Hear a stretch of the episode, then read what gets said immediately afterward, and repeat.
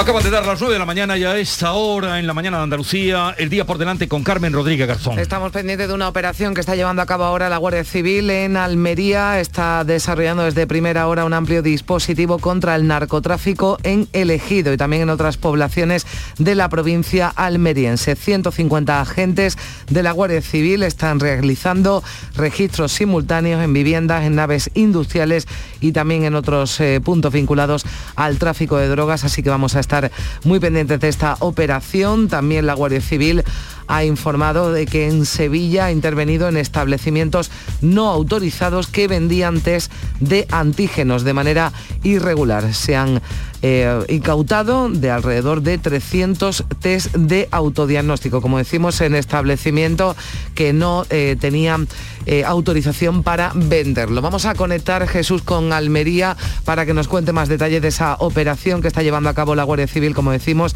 150 agentes en elegido y en otras poblaciones de la provincia. José Antonio Fuentes, ¿qué tal? Buenos días. Saludos, buenos días. La operación está centrada en una conocida discoteca de elegido. 150 agentes de la Guardia Civil participan en este dispositivo que está realizando registros en viviendas, naves industriales y otros puntos de varias poblaciones de la provincia. También ha sido detenido con 500 kilos de marihuana el conductor de una furgoneta cuando circulaba en zigzag por la A7 a la altura de Huercalovera. Pues son los datos que tenemos a esta hora de esa operación. Hoy vamos a estar muy pendientes de varias reuniones, eh, varias citas en la agenda informativa. Se reúne el Consejo Interterritorial de Salud en el que el Ministerio de Sanidad y las comunidades van a abordar si se debe tratar ya el coronavirus con un protocolo similar al de la gripe común, un planteamiento que hizo esta semana el presidente del gobierno Pedro Sánchez y que apoyan comunidades como la nuestra. La OMS calcula que el 50% de los europeos se habrá contagiado de COVID en las próximas ocho semanas y por ello ve prematuro dejar de considerar pandemia al coronavirus. Aquí en Andalucía se van a reunir los comités territoriales, pero no se espera que decidan adoptar restricciones, aunque ha subido, han subido los pacientes hospitalizados, también los fallecimientos y ha bajado levemente, eso sí, la tasa de incidencia. Desde hoy pueden pedir cita también en nuestra comunidad para la tercera dosis de la vacuna. Aquellos ciudadanos que estén en la franja de edad de 50 a 51 años. El gobierno será mañana, ya cuando fije los precios máximos de los test de antígenos. Se descarta de momento su venta en supermercados y grandes almacenes. En Reino Unido, el primer ministro Boris Johnson tendrá que responder hoy ante el Parlamento si estuvo o no en una fiesta organizada por su equipo en el jardín de Downing Street en pleno confinamiento cuando no se permitían reuniones de ningún tipo. Baja hoy el precio de la electricidad cerca de un 8%, se sitúa en 206 euros el megavatio hora. Se cumple hoy un año, también lo venimos contando, de ese brutal ataque con ácido a dos mujeres en Cártama, en Málaga. El instructor de la causa investiga a un total de seis personas, entre ellas al exnovio de una de las víctimas. Hoy también en Sevilla se presenta el proyecto del tramo norte de la línea 3 del metro de Sevilla. El gobierno andaluz va a invertir unos 700 millones de euros, pero pide financiación también al gobierno central. Y los detenidos por los disturbios de la pasada huelga del metal declaran hoy en los juzgados de Puerto Real en Cádiz. La coordinadora del metal ha convocado a esta hora una concentración de apoyo y el alcalde de Granada se va a reunir esta tarde con la ministra de Ciencia, con Diana Morán. Le va a solicitar que la ciudad acoja la sede de la Agencia Nacional de Inteligencia Artificial. 9, 4 minutos de la mañana. Vamos a seguir eh, con la tertulia con Ana Pérez Luna, Antonio Suárez Candilejo y Alberto García Reyes después de hablar con José Repiso, que es el director de cuidados sociosanitarios de la Junta de Andalucía. De su departamento dependen las residencias que hay en nuestra tierra. Vamos a ver cuál es el estado después de las Navidades y será en un momento.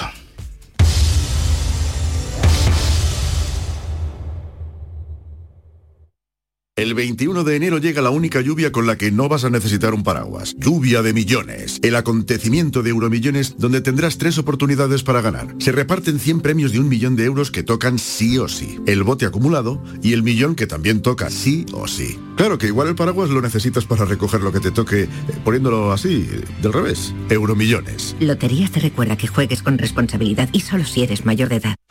La magia de este lugar está siempre esperando a que la visites. Disfruta de cada plato de la gastronomía local. Embriágate sin medida del mejor ocio y cultura. Aprende de la dedicación artesanal ubetense y conoce la ciudad patrimonio de la humanidad. Piérdete por los cerros de Úbeda. ¿Te está afectando la subida de la luz? Claro que sí. Por eso en Insolac Renovables instalamos paneles fotovoltaicos de autoconsumo con los que podrás generar tu propia electricidad. Y ahora, con la subvención del 40% de la Agencia Andaluza de la Energía, lo tienes mucho más fácil. Entra en insolacrenovables.com e infórmate de las ventajas que tiene el autoconsumo. Insolac, expertos en energías renovables desde 2005. Se acerca a las nueve y media de la mañana y desde hace unos minutos, Berrocar Automóviles te espera en sus instalaciones. Desde Grupo Berrocar te deseamos que tengas un buen día. Andalucía a las 2. Las noticias de Sevilla. El repaso a la actualidad de la mañana con toda la información local que te interesa, el avance del deporte y el servicio público.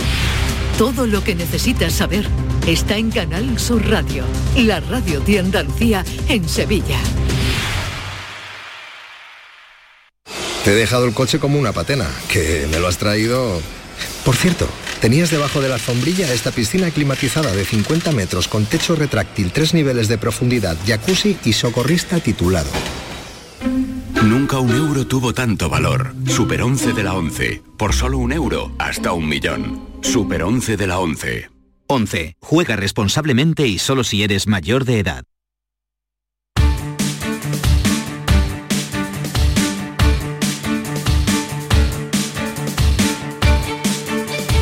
En Canal Sur Radio, La mañana de Andalucía con Jesús Vigorra.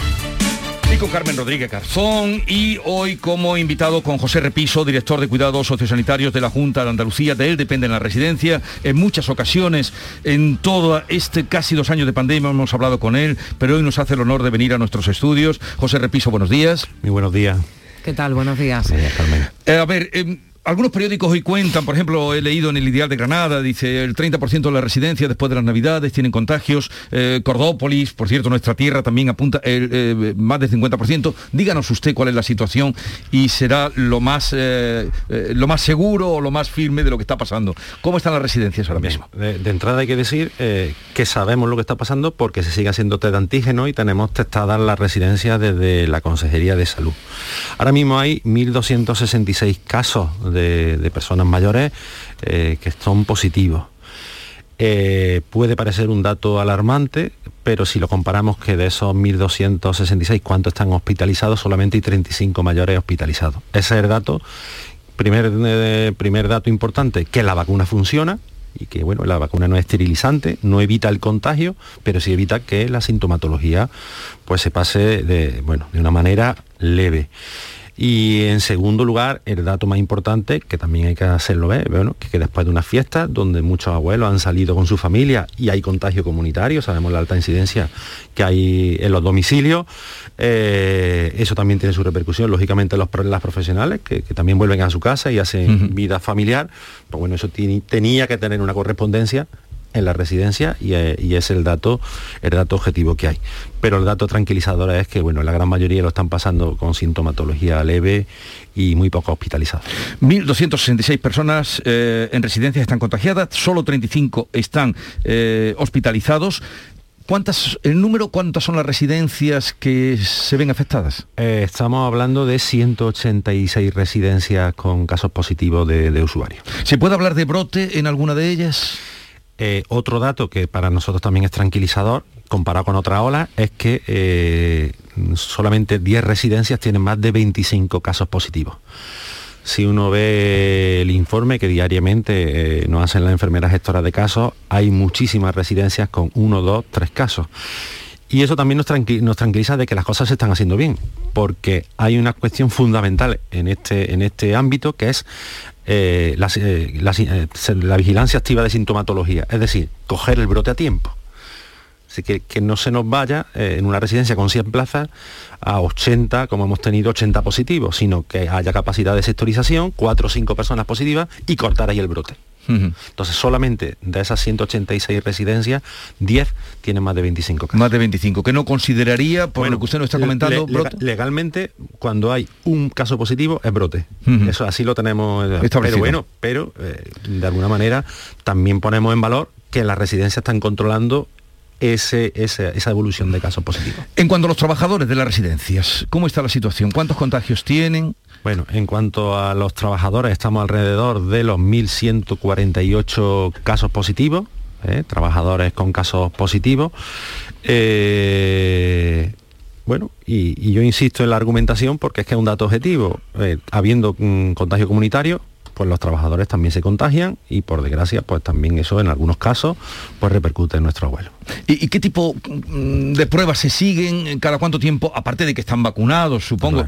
En cuanto a los trabajadores, los que quieren, eso ya lo hemos hablado muchas veces, la, gran, mayoría, proporcionado, pero hay todavía algunos que no. Pero, eh, ¿qué, se hacen pruebas cada X tiempo? ¿Cómo, ¿Cómo es el trabajo de control en la residencia? Nosotros eh, eh, le enviamos un documento a la residencia de recomendaciones, porque hay que tener presente que, bueno, que legalmente tampoco teníamos capacidad de obligatorio de, obligación, pero de recomendaciones y de poner a disposición, eh, pues bueno, una de las principales armas que hemos tenido durante esta pandemia, que son las pruebas de infección activa, ¿no? los, eh, los test antígenos y las PCR.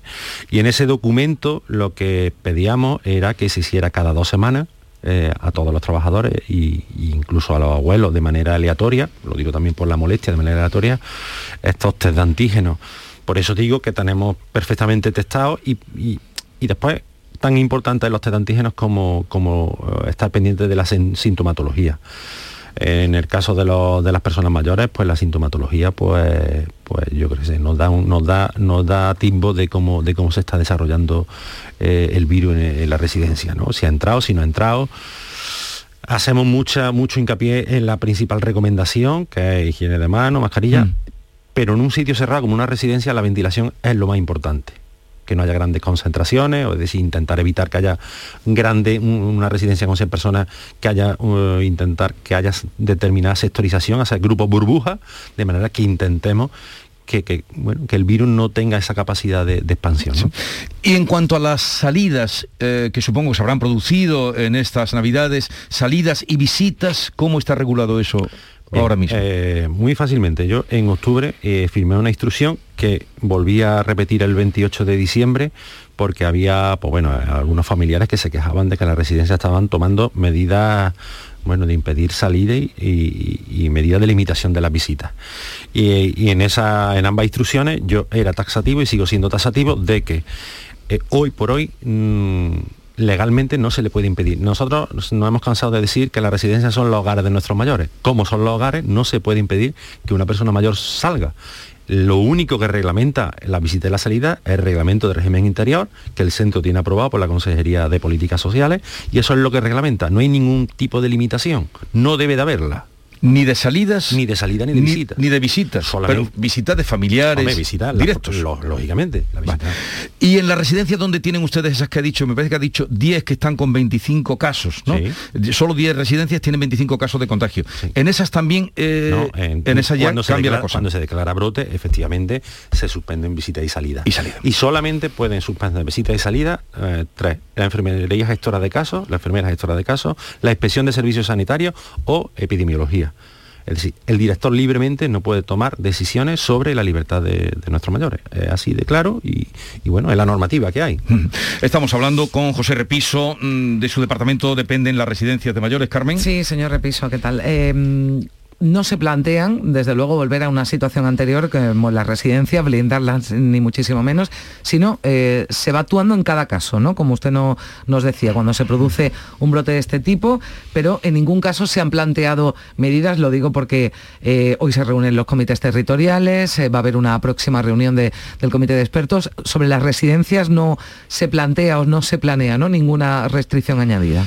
hay que tener en cuenta, Carmen, que estamos hablando de dos factores. Una, la salud de nuestros mayores, y ha habido momentos donde hemos tenido que tomar esas medidas de, carácter coercitivo eh, y, de, limitación, pero es que estamos hablando también de la, salud mental, de la salud física de nuestros mayores. Entonces, es de manera injusto que los bares estén llenos y que tengamos cabalgatas de reyes y que por otro lado una persona por el hecho de vivir en una residencia tuviera limitado su movilidad porque además nosotros tendremos más cabalgata. Una persona con 80 años le estamos limitando eh, su vida en, su último año. Entonces me parece de manera injusto, ¿no? Eh, yo le preguntaba la última vez que hablamos, señor Repiso, cuántos trabajadores quedaban sin vacunar, porque desde que se implantó sobre todo el pasaporte, no solo para entrar a las residencias, sino para, eh, bueno, a las residencias, a los visitantes, porque los trabajadores no tienen obligación de mostrar el pasaporte de vacunación.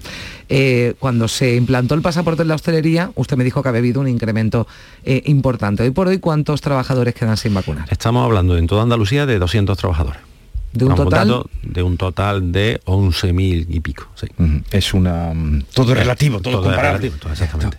Eh, las bajas de los eh, trabajadores, porque hablábamos de esa cifra, trabajadores eh, de residencia 1.174 contagiados, dicen desde la FOAN que ya hay preocupación porque esas bajas se están afectando a la calidad del servicio ¿no? que, se, que se presta a los residentes. Yo hablo prácticamente a diario con, con Martín Durán de, de, FOAN, con el resto de las patronales. Ayer por la tarde precisamente mantuvimos una reunión a este respecto por una normativa que salió el 31 de diciembre de ámbito estatal, que, bueno, que facilitaba eh, la contratación de estudiantes de último curso solamente en el ámbito de los agricultores, no de facultativos de enfermería. Y ayer precisamente eh, aprobamos dar el pistoletazo de salida para eh, hacerlo esto en Andalucía. ¿Por qué? Porque hay determinados ámbitos rurales que sí está habiendo complicación para encontrar gericultores. No es una generalidad, pero bueno, sí, mm. con una medida, de, con una instrucción o con, una orden, facilitamos que en algunas zonas esto, esto se cubra, pues así lo estamos, lo estamos viendo. Entiendo igual que se hace, por ejemplo, con los colegios, ¿no? Que hay, se ha establecido un protocolo, llamada telefónica, se busca eh, bueno, una sustitución eh, para cubrirla lo antes posible. Algo así me está diciendo que se podría hacer para la residencia lo que de alguna manera esta normativa faculta a personas que no tengan la mm. titulación terminada, que puedan hacer esas labores de manera temporal, cuando verdaderamente en esa zona pues vean que es mm. imposible la mm. contratación de profesionales. Pero en, porcentaje de bajas o número, ¿cuántas tienen?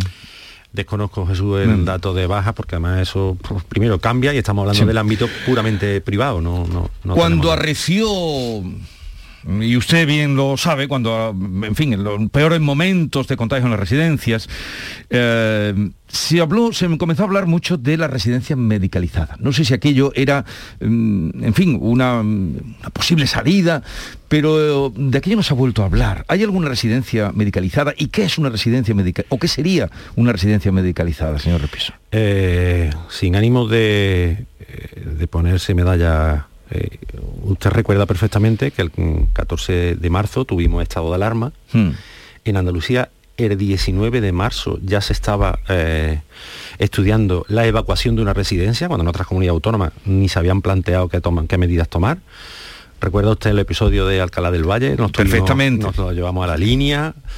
Aquello casi lo vivimos en directo. efectivamente, lo llevamos a la línea primera evacuación de una residencia, luego vino Alcora, aquí en mm. Sevilla, y, hemos llegado a tener hasta 30 eh, residencias medicalizadas en Andalucía. Los datos objetivos, y digo que esto no es mérito eh, exclusivo, exclusivo mío ni, del gobierno de Andalucía, esto es mérito desde eh, el primer facultativo del Hospital Virgen del Rocío hasta el último celador que equipó el centro de evacuación de Huelva Capital los resultados en salud de, la intervención en residencia es que somos la comunidad autónoma donde menos fallecido ha habido en el ámbito de las residencias. Y la medicalización ahí fue una apuesta clara porque eh, el ámbito de salud no estaba incardinado dentro del ámbito social. Esto era, bueno, pues un sistema y sistemas diferentes. Hmm.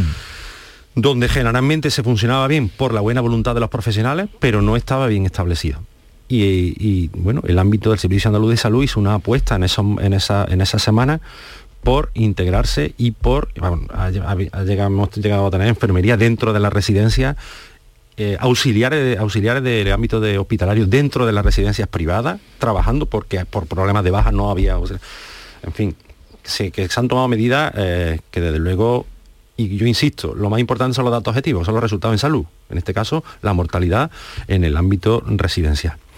Y me preguntas por la medicalización. La medicalización era intentar llevar todos los recursos mm, hospitalarios a la residencia.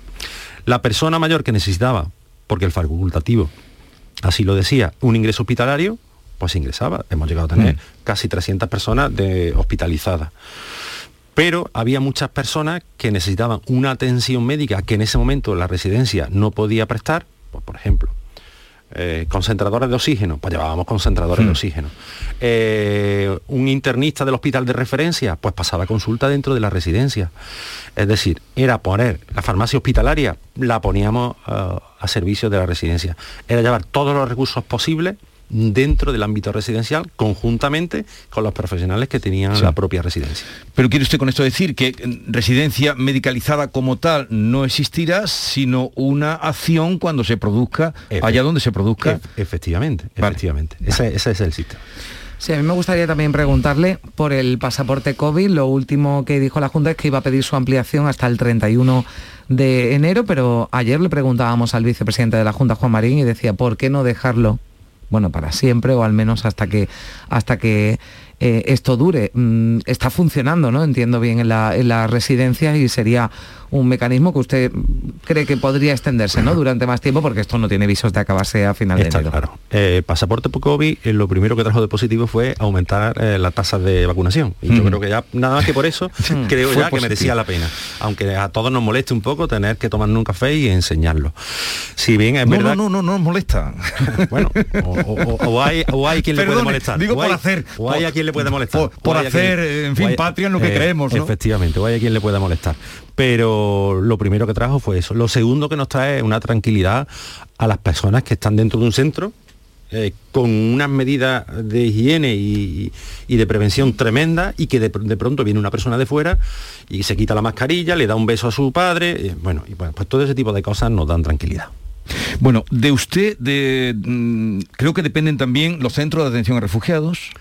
No, de No mí- dependen de usted, no, de los eh, servicios mí depende, eh, dependen los centros de adicciones, el ámbito de salud mental y, y bueno, y alguna cosilla más, pero los centros de refugiados no. En esos, eh, en esos centros, ¿cómo está eh, la tasa de contagios? Eh, vamos a ver, ahora mismo no... Bueno, cuando hablamos de los 1.107 eh, centros sociosanitarios que se hacen seguimiento, ustedes saben que hay 650 residencias mayores, el resto estamos Sí. hablando de, de centros de adicciones, centros de salud mental, Que son centros muchos. de refugiados, personas sin hogar, que son muchos. son muchos. claro, eh, algún centro de menores y sobre Sí, me eso- refería, me- me quería decir eso, personas sin hogar, cuando he dicho refugiados, que van por otro Personas lado. sin hogar. personas sin hogar, los centros de personas sin hogar. Bueno. En fin, que son muchos, que es casi Son- la, son- la mitad o son- el doble son, de... son muchos. Eh, los centros de personas sin hogar, eh, al final, eh, no son centros cerrados, con lo cual Mm. Está exactamente igual la tasa de contagio, exactamente igual que la calle en la calle, exactamente igual. ¿Por qué? Porque yo he sido director de un centro de personas sin hogar. La gente sale a las 10 y media de la mañana y si se va a buscar trabajo, se va a buscar trabajo y si se va a buscar la vida, se va a buscar la vida. Entonces hace su vida, entre comillas, más bien fuera del centro está exactamente igual. No hay. ¿Qué ocurre? Pues que, bueno, que como, no- como está pasando, pues la mayoría eh, eh, asintomático y sin problemas. ¿Cuál ha sido el peor momento que ha pasado usted? Eh, estamos para dos años, dentro de poco. El peor momento que ha pasado usted eh, con esa responsabilidad que tenía eh, en Eh, tema de residencia y en todo lo demás. El peor momento, sin duda, fueron las primeras semanas cuando el virus entraba en una residencia y ahí nos encontrábamos con 20 fallecidos en una semana, en un solo centro residencial. Sin tener la evidencia que hoy tenemos, por poner un ejemplo, y lo hemos comentado en, en algún momento, el tema de los aerosoles, ¿no? Con la importancia que ahora se le da a la ventilación, que en aquellos momentos, pues por desgracia la evidencia no la teníamos y, y intentábamos sectorizar y metíamos 10 abuelos en, un- en un- en una habitación y lo que hacíamos de alguna manera es que si alguno tenía sintomatología le estábamos contagiando el virus a, otra- a otras nueve personas. Yo ahí tengo que lanzar, pues bueno, que, que el, el sector, y como digo, los resultados en salud han sido positivos y el sector, eh, la gran mayoría del sector lo ha hecho perfectamente bien y hay que romper una, una lanza por, por el sector de la residencia. ¿no? El mejor quizás fue hace un año, ¿no? Cuando empezaron las vacunaciones, que lo hablábamos. Efecti- efectivamente. hombre, hemos ¿Y con quién le ha costado más lidiar? ¿Con los residentes, con los trabajadores, con los familiares? Bueno, yo... ¿Con los eh, sindicatos? De verdad, yo estaba encantado, eh, estoy encantado de lidiar con todos, porque al final esto es un equilibrio que me ha tocado a mí, yo- esto es un equilibrio que yo tengo que tener presente. El director, que lo ha pasado muy mal, muy mal, muy mal, muy mal, y que ahora pues tiene sus reticencias para abrir la salida en las visitas, con la familia que, bueno, que tiene el derecho de sacar a su padre el día 31. Bueno, y a mí me ha tocado ejercer ese equilibrio. ¿Y qué ha aprendido usted de todo esto? Pues bueno, he aprendido muchísimas lecciones. Eh, la principal es que eh, no podemos mirar a tan largo plazo. Tenemos que, que mirar a más corto plazo y en esto de la pandemia también nos ha invitado que no, que no, que no podemos hablar todavía de Semana Santa Sí. cuando todavía no ha empezado la cuaresma, ¿no? Le veo bien, señor Repiso, porque le vi hace mucho tiempo personalmente en otras circunstancias, Ah, en esas circunstancias de las que estábamos hablando. Y, y, en fin, gracias por, por, la visita, le deseo lo mejor en su trabajo y para quienes con usted trabajan, porque precisamente eh, se ocupan de las personas más desvalidas de, por, por la edad, por la situación, eh, por la situación de las personas sin, eh, sin hogar. Así es que le deseo lo mejor. Encantado, sí. Gracias, pues señor Carmen, Repiso. Eh, y Carmen, hasta mañana. Hasta mañana. Adiós. 9.25 minutos, seguimos en la tertulia de actualidad, seguimos en la mañana de Andalucía aquí en Canal Sur Radio. Ni el challenge del papel higiénico, ni el de la botella. Los retos más difíciles a los que se enfrenta nuestra generación están en la vida real, como el famoso encontrar trabajo challenge o el independizarse challenge.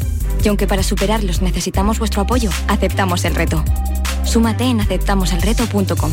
FAD 916 15 15.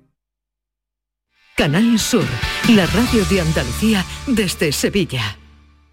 ¿Hay demasiadas palomas en su entorno? Frasur Control, empresa especializada en control de aves en ciudades y zonas industriales, especialmente palomas. Frasur Control utiliza todos los métodos existentes como púas, redes para evitar el paso, servicios de cetrería, etc. Frasur Control, para toda Andalucía. Frasurcontrol.com Encuentros Carrusel Taurino. Canal Sur te invita a conocer este 13 de enero los pilares de la tauromaquia a través de la charla con el diestro Pablo Aguado, uno de los toreros más destacados de los últimos años, triunfador en la Feria de Sevilla de 2019. Desde las 8 de la tarde en el Teatro Fundación Cajasol. Entrada libre hasta completar aforo, previa recogida de invitaciones en taquilla de la Fundación Cajasol. Calle Álvarez Quintero, Sevilla.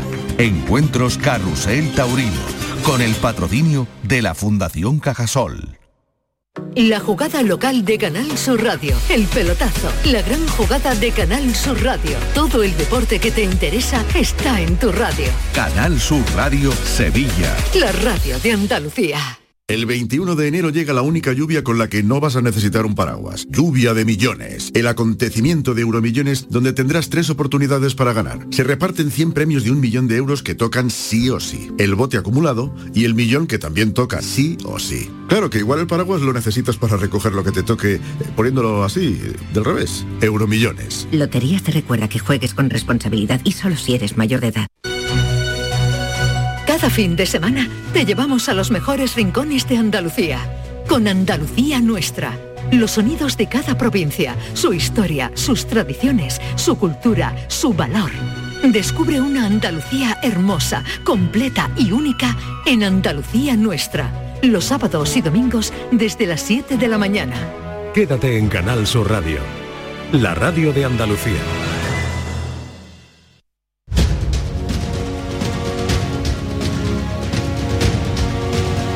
La mañana de Andalucía con Jesús Vigorra. Y con Ana Pérez Luna, con Antonio Suárez Candilejo y Alberto García Reyes. No tiene nada que ver con lo que estábamos hablando, pero os voy a hacer una pregunta. Ahora que estábamos hablando de las residencias y que a José Repiso, mm, que conocemos todos, tenía una responsabilidad grave.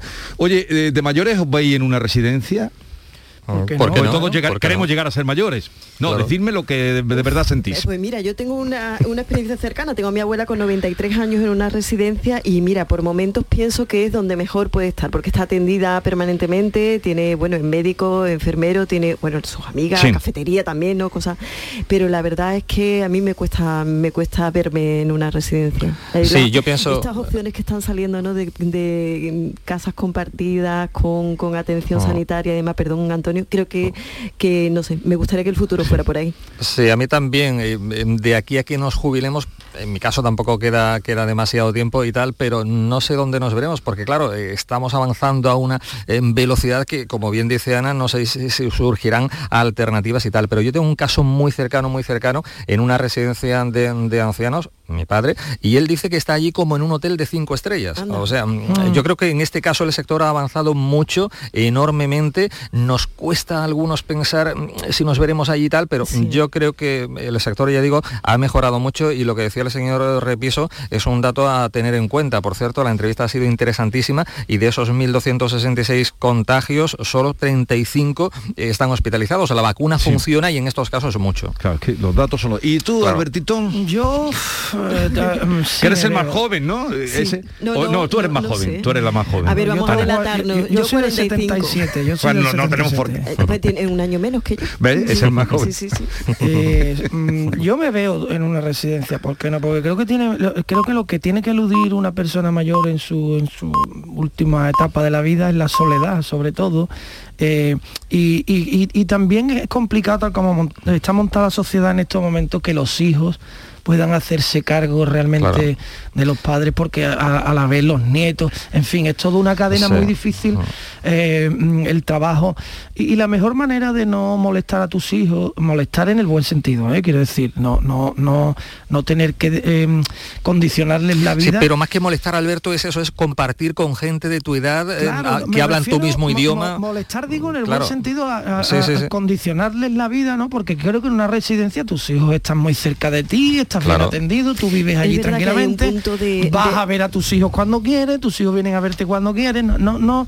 Lo, lo que yo no veo claro es vivir solo en una casa eh, en, el, en la que tienes que, efectivamente. que- que hacerlo tú todo. Ya con esa edad yo creo Sobre que todo lo- cuando necesitas, ¿no? Atención. Sí, sobre todo porque por lo general mientras la gente se vale, eh, Claro. se resiste a ir. eh, mientras la gente se vale por sí, Sí, por sí mismo, claro. Su, su, autonomía, claro. Pero es verdad que en residencias, por ejemplo, hay dos cuestiones que yo he observado a mi abuela. En la- eh, se limita mucho la movilidad, es decir, desde que se le reduce a un espacio concreto la movilidad, ya sacarla, por ejemplo, o sacarla de paseo ya le agota mucho porque se acostumbran a esa. Y luego el, tem- el tema psicológico también. Ellos pierden cierta conexión con la realidad y mucho más con el tema de la pandemia, ¿no? Entonces esa parte Claro. sí es bastante negativa, la verdad. Eh, bueno, antes de marcharos, eh, ya tenemos otro lío con eh, Villarejo. O- otro más, otro más. ¿Qué a ver, personaje? que ha ¿Qué personaje? vinculado hombre ayer habló de todo porque este hombre habla de todo pero nada menos que ha vinculado al CNI, CNI. con los atentados Sí, del que son- 17 y que los sí, tristísimos terribles atentados de eh, agosto de- de- del año 2017 Pero- A mí- a mí lo que me indigna- pero, lo que me ya ha salido cosa- Pera Aragonés diciendo que qué pasa aquí Cuidado con una cosa, ¿eh? esto es lo que ha dicho Villarejo. Claro, Que es, no es lo que me preocupa. La verdad es que Villarejo es un desquiciado. Un desquiciado, un personaje nefasto, le estamos dando una credibilidad no y una difusión eso, tremenda. No se puede uno creer a pie Claro, lo que es que- este un personaje señor. que Es que es- una responsabilidad claro. alta, decir, Bien, ojo, sí, sí, sí, ojo, pero- correcto. claro, ¿quiénes claro. hemos tenido Pero- y a Vale, quiénes podemos sí, sí, tener? pero que está acusado de extorsión, falsedad documental, cohecho, tráfico de influencias, revelación de. Y- y ¿Hay algún delito más por, por acusarlo? probablemente, Antonio, algunas cosas de las que dice pues, serán verdad. Sí, puede ser, puede ser. Pero cuidado, cuidado con, con darle mm, darle patente de cre- o sea, la, verosimilitud Sí. A, a un señor Sobre todo porque que se lo que ve- se está es defendiendo en, muchos se- casos atacando con el ventilador. Exactamente. Y se ve esa intención, ¿no? De, de- de tener una, una presencia mediática eh, a toda costa, ¿no? Yo creo que está empeñado en no dejar títere con cabeza y Sí, por si yo creo tenemos- que es un enfermo también de y la... por si teníamos tranquilita eh, la zona de, de, de Cataluña. Pero claro, pero pues- Pera Aragonés, sabiendo lo que ha relatado así y, y se ha quedado corto eh, eh, Suárez Candilejo, Pera Aragonés ha exigido ya que se esclarezca la verdad Claro, en una cosa tan seguramente si mañana dice Villarejo que mm, Puyol se reunió con él para llevarse una bolsa de dinero, cosas que esas que dice Villarejo, pues saldrá. Pere Aragonés diciendo que este señor es un desquiciado. Por no dejar títere con cabeza Lo que está- no puede ser es que lo que te interesa de lo que ha dicho lo pongas encima de la mesa y lo que no es que es un desquiciado. Si es, Es- un desquiciado, es un desquiciado.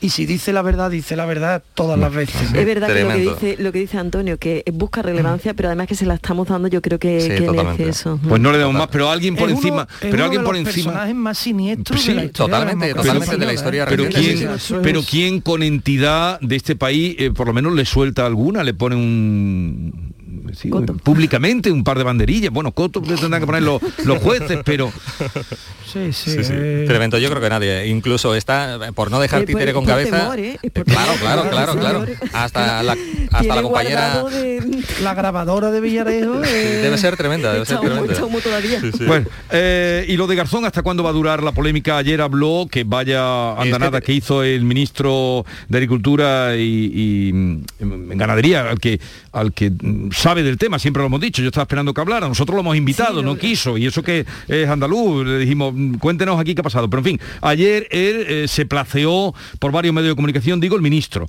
y luego Garzón. ¿Hasta cuándo va a durar esta esta Pues polémica? va a seguir durando porque yo creo que el propio ministro Garzón sigue haciendo méritos para que la polémica no, no acabe. Lo Bueno, también- de Bueno, a mí lo más, lo más, lo más mm, mm, estrambótico ya que hemos visto en, en esta polémica, que tiene muchas cosas grotescas, la verdad, es Echenique ayer diciendo, comparando esto con, con el, el que entró vestido de bisonte en el Capitolio y diciendo el- los bulos de la derecha. Pero ¿quién es el bisonte aquí? O sea, a ver, él, él- él decía que, que- que- que Pedro Sánchez le está dando pábulo a un bulo de la derecha y que eso es lo mismo que pasó en Estados Unidos cuando entró el bisonte en el Capitolio. Y yo he dicho, Dios mío de mi alma, ¿en qué momento me he perdido yo aquí algo?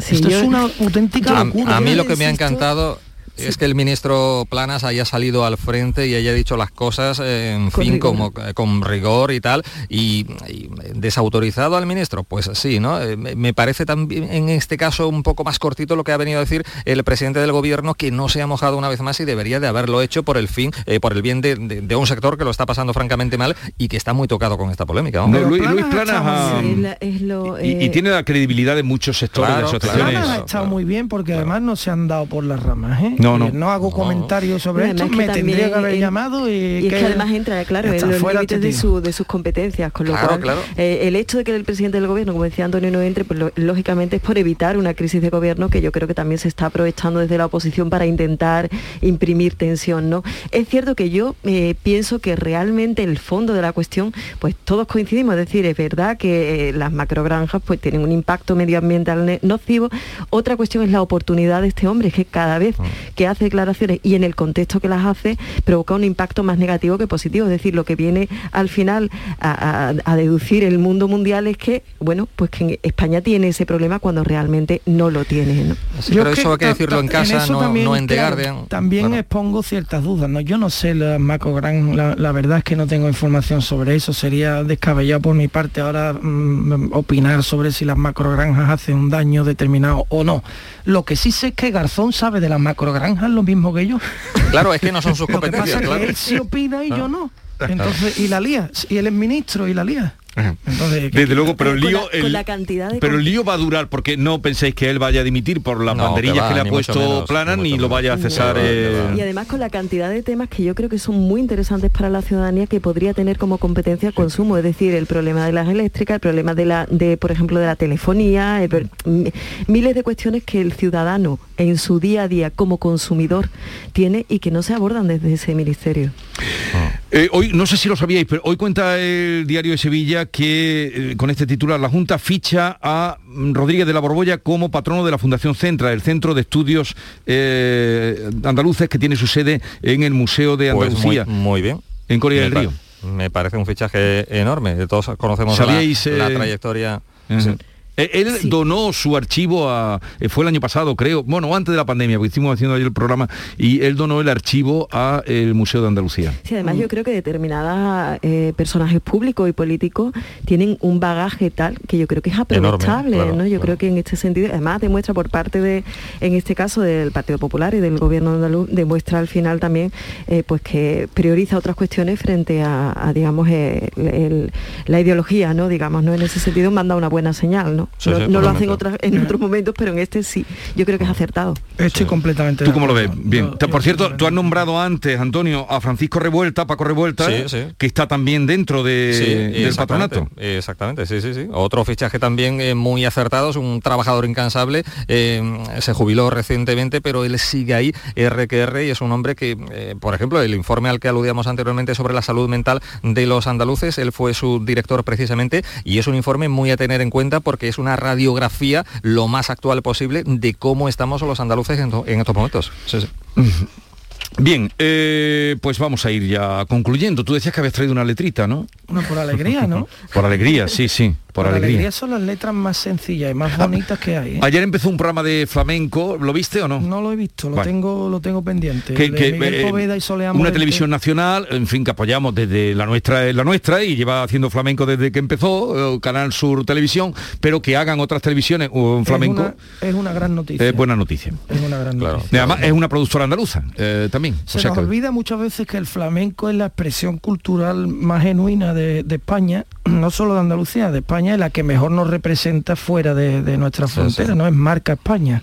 Y que los flamencos son artistas que pueden compararse con cualquiera de cualquier género. Totalmente. Sin la menor duda y, el- y sin el menor complejo. Y sobre todo los de otros géneros son los, los primeros en reconocerlo. O sea, gente grande Menos como Kraus. lo reconoce todo el mundo. Digo, pero gente grande como Kraus, como, me acuerdo mm, Bebo Valdés cuando empezaron, Claro, luego claro. eh, decía eh, de, de- de lo que aprendió con, con Cigala, o, en Yo- fin. Yo, no- siempre digo, Jesús, que, que cuando hablamos de los andaluces universales siempre hablamos de Federico García Lorca o de Alberti, que los estudiamos en el colegio, y siempre digo, digo, bueno, pues tan importante como Lorca o como Alberti ha sido en la música universal la niña de los peines, o Paco de Totalmente. Lucía. Y Lorca lo vio. Lorca fue el primero que Y. Lorca lo vio. Bien, letrita, venga, que nos vamos. Vámonos con un poquito de gracia. Venga. Cuando se entra por CAI, por la bahía, se entra en el paraíso de la alegría. Qué bueno. Viva la alegría. la Ana, alegría Ana. Pérez Luna, ¿vas para Huelva hoy o no?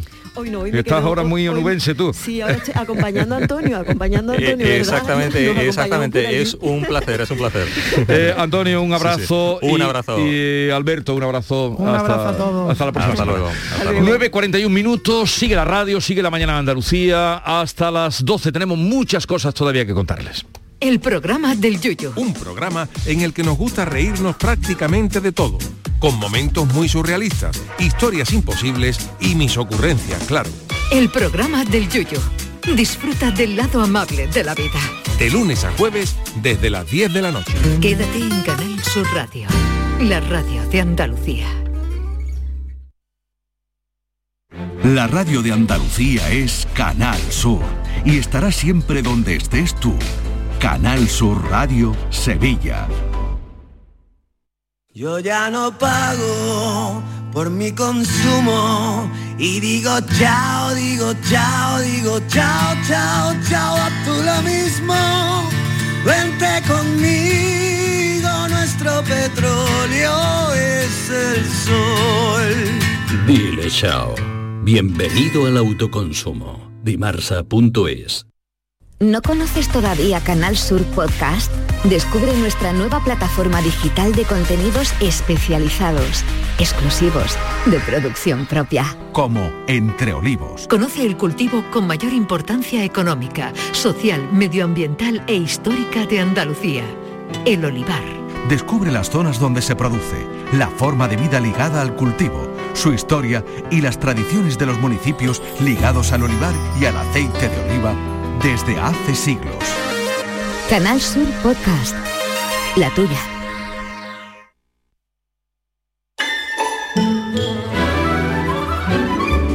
Esta es La mañana de Andalucía con Jesús Vigorra. Canal Sur Radio.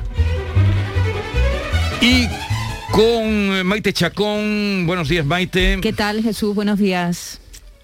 ¿Qué quieres? Eh, te veo bien. Esa pausa me encanta. Me Pausa. encantan las, las pausas en la radio Pausas porque crean como inquietud. Pausa valorativa. Sí, además hay que parar, es todo correr, correr. Sí, es verdad. De vez en cuando hay que... Eh, Fíjate cómo lo hacía el loco de la colina. Bueno, el loco, el loco, pero el, ¿Eh? El loco era el maestro de las loco. pausas. Eh, Jesús Quintero, al que mandamos un saludo. Si nos está escuchando hasta ahora, es posible que nos escuche. De vez en cuando me hace llegar que nos sintoniza ahí desde su retiro en el Portil, donde se encuentra. No sé si Portil o el Rompido, creo que es el Rompido. Están pegados, ¿no? Sí, están muy cerca, pegados. al lado. Sí, sí. Y además conozco muy bien la zona, pero no sé dónde termina una la demarcación. Eh, David Hidalgo, buenos, días. Has dicho que está Maite, que te veo bien, pero claro, esto es la radio, deberías eh, matizar, te veo bien. Pero ya la gente dice la con- veo bien porque con- le veo. Sí, muy eh, conjuntada hoy con su chaquetita de cuadritos verdes, mm, viene muy mona, muy mona, Eh, pero... no, pero la, la veo porque porque la iluminación que da a sus ojos, lo veo bien. Hay que dar detalle, que Maite que está bien siempre, pero cuando dice está bien, pues, oh, por cierto, tú me ibas a- me hiciste un Esta encargo. Ah, del ya traes el impulso positivo. Hombre, yo cuando tú me mandas unos Eh, deberes, pero yo- ¿dónde incluimos el impulso positivo a esta hora, no? Claro, Venga, Venga. hora. Eh, pero a los oyentes que alguno habrá que de nuevas o que no estuviera ayer mm, todo viene a cuento de que le pedí una frase motivadora Mm, no vamos a explicar por qué y él soltó que eh, se dedicaba a contar los días que le faltaban en su cálculo para, Sí, pero para espichar Pero hice un error de cálculo, dije que me quedaban 20.000 días de vida, me quedan 11.000. De aquí a los 80 No, años. tú me, me mejora. quedan menos. No, no, tú No, la mejora la mitad. situación. Te queda Sí, la sí, mitad. de aquí a que cumpla 80 años me quedan 11.000 días Deja de de vida. contar ya, chiquillo. Deja, pero dijiste ya que iba a- Y yo le, como, como un deber, eh, le puse que cada día trajera una, una frase que la vamos a llamar impulso positivo. Sí, pues yo he hecho uno para cada día, para que nuestros oyentes si quieren ¿Ya has hecho el de la semana? Eh, no, eh, toda la semana. ¿Qué- pero qué el- aplicado el, es? de hoy es este. El de hoy es este. Es una mezcla de mis pensamientos y de lo que he visto por ahí por internet. No ¿Pero es creación tuya o, Sí, o de eh, una taza? Es, de- es mía y de taza, es una mezcla. Dice la frase, y ahora voy a dar mi reflexión. Espera, un poquito de música así. No quiero, no quiero despertar con 60 años, en mi caso que tengo 48, el que tenga 60, pues no quiero despertar con Pero eso es 70. mucha explicación, Bueno, David. La frase. La frase es, no quiero despertar con ver. 60 años y darme cuenta de que no hice lo que quería. Y esto tiene remedio. Eh, Está bien, está bien. Tiene remedio. ¿Por qué? Porque vamos a comenzar hoy. Eh, yo, sí, tú, tú dices esa frase y yo te hundo luego, No, espérate, déjame que diga la moraleja, tú ahora me hunde, pero la, No, la- moraleja no. Sí, la moraleja, la Moraleja no. No, el análisis es comencemos hoy lo que queremos ser de ahora en adelante. Si no hemos equivocado o hay Esto cosas en nuestras largo, vidas. David. Vale, Bueno, pues ya David. está. La frase, venga, repetimos no la frase. quiero despertar con 60 años y darme cuenta de que no hice lo que quería. Ya, ahí déjala, sin moraleja, cada uno que se aplique el cuento. Está bien. Pues pierde la esperanza, porque te va a levantar con, te va a levantar con 60 años. No le hagas caso, David. Esa frase... que me está hundiendo mi Ponla... Te la- hundo ya, desde eh, ya. El, el impulso positivo de David lo vamos a poner también cada día en un Twitter. Pero espera, ya que, ya que ¿Cómo vosotros... que espera? No, ya que ustedes ya sí que tenéis esa edad, creo, ¿no? Pues venga, ¿Qué edad? tú te has levantado, tú te has levantado con 60 años y te has dado cuenta de que a lo mejor Mira, tu vida no es si como tú, tú querías. a partir de hace 60 años te levantas sin que te duela algo, es que estás muerto. No, hombre, cosas de salud, no, me refiero a cosas de motivación, de No, que, algo, algo. de que no hayas hecho lo que realmente era ¿Tú sabes lo que te pasa cuando te levantas con 60 años y no has hecho lo que querías hacer? ¿Que No. te importa un pito? ¿En serio? Sí. Eh, Eso es lo bueno de cumplir edad, querido, no hay que tenerle miedo. Bueno. Le das menos importancia a las cosas, te relajas más y, y- y te Sí, importa estamos un de acuerdo. La pito, reflexión porque te das que- cuenta de que muchas cosas de las que tú querías hacer en realidad no la querías Bueno, hacer. que todos los días podemos hacer algo para cambiar nuestra No, vida. pero, Eso sí está pero bien, cada está día bien. no vamos a hacer un comentario de texto, No, ¿eh? no, Venga. no, no. Eh, avance del programa. Avance del programa. Bueno, ya sabemos que ayer coincidieron dos noticias relacionadas con los trasplantes. Mm, La primera podría tratarse de un gran paso para aliviar la espera de miles de personas que esperan recibir un órgano, aunque con matices, luego, luego lo matizaremos. Hablaremos de Revivicor, esta empresa que cría estos cerdos modificados con genes humanos que facilita la aceptación de tejidos en las personas. En fin, todo el mundo conoce el caso de este estadounidense ya a esta altura. Y la segunda noticia, pues es eh, que los padres de, de Vera, la niña de cuatro años fallecida en el accidente de Castillo Charles de Mislata, pues han decidido donar sus órganos. Así que mm, hoy vamos a hablar de trasplante porque siempre es buen momento para recordar la importancia que tiene la donación de órganos, que además es la base de nuestra Organización Nacional de Trasplantes. Así que hoy le vamos a preguntar si es ya, si es donante de órganos, si ha sido trasplantado o si está esperando un trasplante. Vale. Ahora mismo. De trasplantes hablaremos a partir de las 10 de la mañana Vale. y además con varios invitados. Si es usted donante, si está esperando una donación, si la ha recibido ya. Por cierto, un dato que esta mañana, eh, que España es récord en donación infantil. Son 319 donaciones se hicieron el año pasado. El año pasado. Bueno, Lo eh, cuenta hoy el mundo con un reportaje extraordinario. Pero vamos a escuchar, para hacer un poco abrir el tema, un, un reportaje que nos ha preparado Beatriz Almeda, la familia de la segunda niña fallecida en la feria de Mislata. Vera. Vera, la historia de Vera, la pequeña Vera de cuatro años, llevaba desde el 4 de enero en situación de muerte cerebral tras salir despedida varios metros, ya saben, del castillo inflable que, que el viento levantó. Su muerte no ha sido en vano, cinco niños se van a beneficiar de sus órganos. Es una donación muy valiosa porque la mortalidad infantil en España es muy baja afortunadamente, y no hay apenas trasplantes, pero aún así 319 infantiles se produjeron el año pasado. Beatriz Almeda. El padre de Vera, Iván Pérez, ha dado las gracias en Twitter por la fuerza y el cariño recibidos y ha publicado un vídeo de su hija feliz y sonriente cantando este villancico. Ay, Dios mío, ay, Dios mío, que la estrella de los reyes se ha perdido. Dios mío, ay, Dios mío, que no vamos a llegar al portal. Coge de casa una escalera que te suba firmamento. Escribía el padre este mensaje en nombre de su hija. Tengo cuatro años y me despido del mundo de forma trágica e injusta. Gracias por la fuerza que me habéis dado y el cariño a mis papás y tetes y a los cinco amiguitos a los que ayudo a vivir con mis órganos. Sed tan felices como he sido yo. Os dejo mi sonrisa para que no desaparezca. La policía de Mislata sigue investigando para esclarecer los hechos y determinar responsabilidades. Bueno, pues así eh, el motivo, tienen ustedes el motivo por qué vamos a hablar de ese asunto a partir de las 10 de la mañana. Exactamente. Luego recibiremos al juez Emilio Calatayú y a las 11 de la mañana pasará por aquí, como todos los miércoles, Javier Bolaños. Javier Bolaño que hoy nos va a hablar de flatulencias. El otro día hablaba yo de flatulencia, en este caso de los animales. Veremos a ver si esos gases que tienen algunos animales, sobre todo de ganado bovino, puede afectar al cambio climático. Y después nos va a llegar una entrevista. Yo estoy deseando que llegue este señor. Cuéntanos quién es Manuel León, Maite. Mira, Manuel León es arqueólogo y además es el responsable, el director científico de arcogastronomía. Él se ha dedicado, como es arqueólogo, se ha dedicado a investigar sobre todo los alimentos, la cocina de la antigüedad. Ha reconstruido vinos romanos, quesos romanos, pero ha hecho una gran aportación al estudio del garum, esta salsa de pescado que hacía furor en el Mediterráneo antiguo y él, no- porque hay gente que dice, bueno, que le parece como que era una salsa menor, no, nos va a explicar, porque ha reconstruido la salsa, nos va a explicar en qué consistía esta salsa que era muy elaborada, que se hacía Sí, aquí. sí, sí, el garum era el avecrén de los romanos. Sí, era como un potenciador de Oye, sabor. pero que se lo quitan de las manos los japoneses y Sí, los sí, sí. norteamericanos, este garum que él, él reconstruye.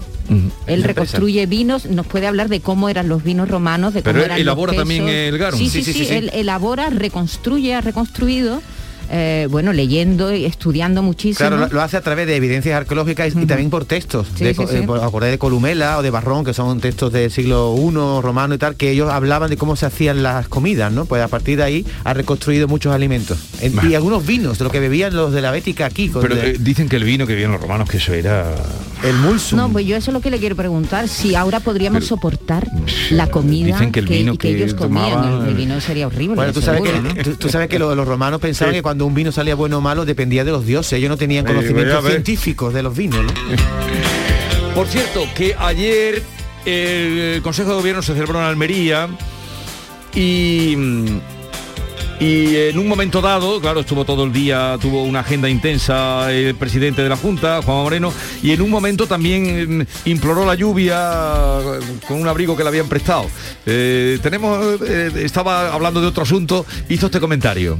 Buenas tardes a todos en esta tarde fría, inesperada que tenemos en la provincia de Almería, porque hemos amanecido con una mañana espléndida, soleada, calurosa, que ha ido tornando en un viento frío casi gélido y en estas nubes que no descargan lluvia, porque si descargara lluvia, bienvenida sea, y más en esta provincia que tanta falta agua hace el agua, ¿no? Bueno, yo soy el primero que me ha sorprendido, este abrigo no es mío, es de uno de mis compañeros, no me queda mal. un abrigo, me queda bien. pero la lluvia no caía. Yo creo que en, en Almería no saben lo que es la lluvia, ¿eh? han olvidado... Es Diomedes, ¿sabe que Diomedes es la borrasca esta que está centrada en Grecia y está afectando al este de Andalucía? Bueno, está afectando, no se sabe, todavía desde luego creo que no ha caído nada y si va a caer va, va a caer muy poco. Podría caer algo- en Almería. un poco. No, en Granada, en Almería no saben qué es la lluvia, han perdido ya la... Sí, sí, han perdido Tremendo, el, pero bueno, el este, concepto. este anticiclón va a bajar las temperaturas, pero va a impedir que llegue, que llegue la lluvia, la tan ansiada lluvia. Luego, si quieres, a las 10 te traigo lo que tú me... ¿Te acuerdas que me mandaste un mensajito este... Sí, un ritual. de vacaciones, muy tranquilito. Lo vamos tú? a poner a ver qué pasa. Vamos a poner un poquito de ritual y, Y un poco de bueno, música. para volver a las 10 de la mañana.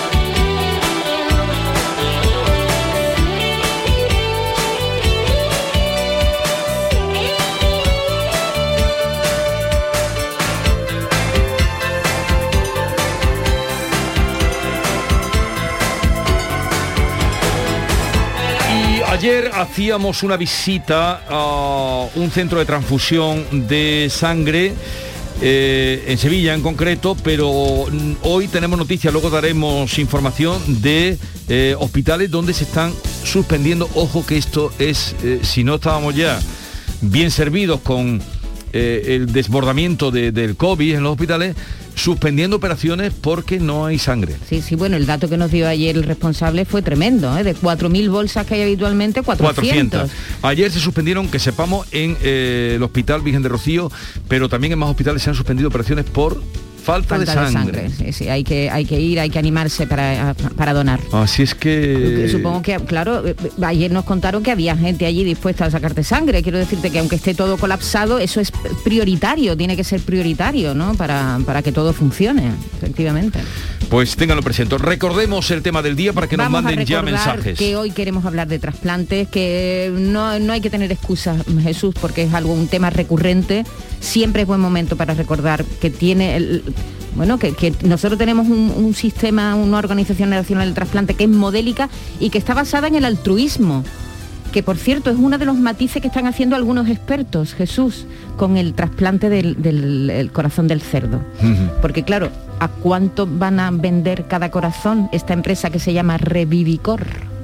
Esto que va a ser una cuestión de que quien tenga dinero se va a poder pagar el órgano y quien no lo tenga no. puede asumir el eso- riñón o lo en eso han sido mm, rigurosos eh, en el tema eh, de la no- donación eh, aquí, lista mm, por orden, por, por riguroso orden. orden de, de, de- de quién. El corazón a quien le, bueno, corazón, el órgano a quien quien le venga bien. haga. A quien más falta le haga. Y, y- y en eso ha sido eh, Matasán, que, que salía ayer precisamente hablando, durante tantos años el coordinador de trasplante eh, general, o, o aquí Manuel Alonso en, en Andalucía, mm, daban... eh, Nosotros hablaremos hoy con el responsable, con el actual responsable de trasplantes en Andalucía, de, de la Organización Nacional de Trasplantes. Hay que recordar que Revivicor, esta, esta empresa que cría estos cerdos modificados, eh, la base de esta, de esta empresa no es estadounidense, es británica, fueron los que clonaron a la oveja Dolly.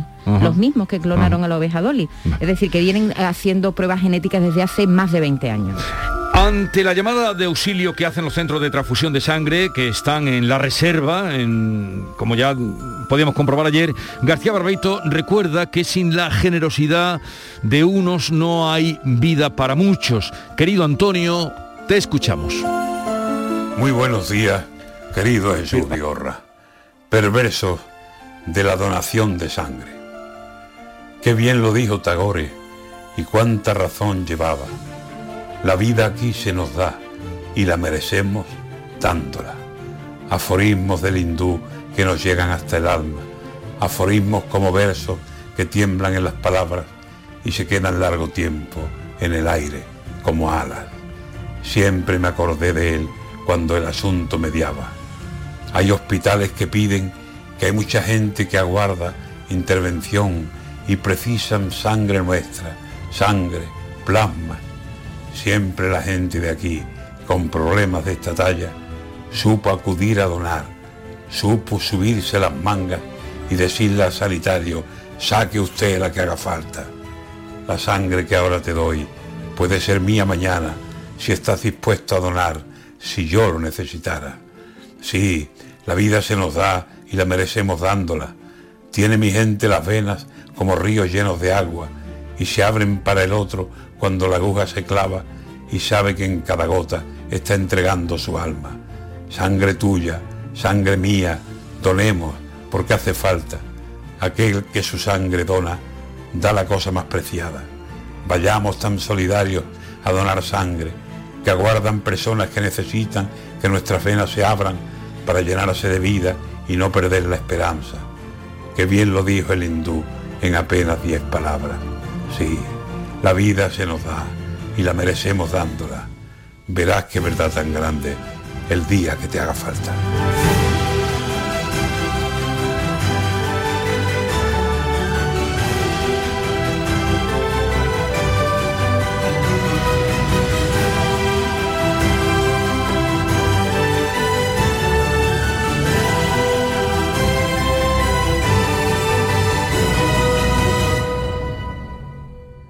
En Canal Sur Radio, La mañana de Andalucía con Jesús Vigorra.